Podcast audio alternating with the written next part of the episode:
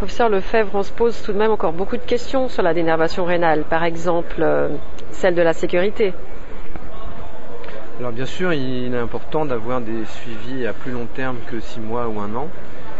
Et donc c'est d'ailleurs ce qui est recommandé dans le, registre français qui, qui, va être mis en place.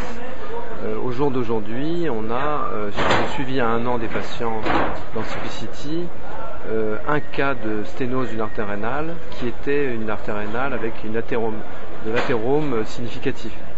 C'est pour ça d'ailleurs qu'il est recommandé de ne pas faire de dénervation sur les patients qui ont un athérome significatif des artères rénales. Mais en dehors de ça, on n'a pas vu d'événements particuliers, et notamment euh, euh, dans notre registre par exemple, les complications de la procédure, on n'en a observé aucune jusqu'à présent. Qu'on a une idée de la pérennité alors ça aussi, bien sûr, c'est euh, pour l'instant hypothétique. Ce qu'on constate, c'est que euh, dans Simplicity 2, dans le suivi à deux ans, euh, le taux de répondeurs au traitement augmente avec le temps. Donc en fait, on, avait environ 80% de répondeurs à un an et on a 100% de répondeurs à deux ans.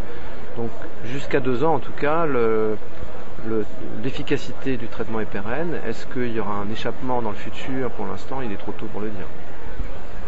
Alors celle de la source d'énergie, euh, radiofréquence, euh, ultrasons, on a même vu des rayons X,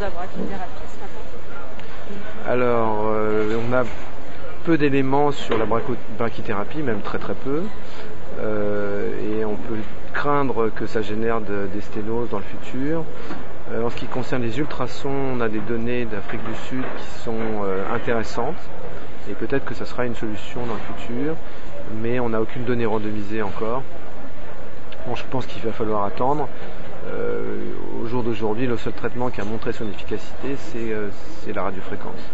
Alors avec, ses limites, c'est-à-dire le, euh, risque de sténo si on crée une, ablation circonférentielle de l'artère rénale. Donc c'est pour ça qu'il est recommandé de faire des tirs hélicoïdaux et non pas circonférentiels.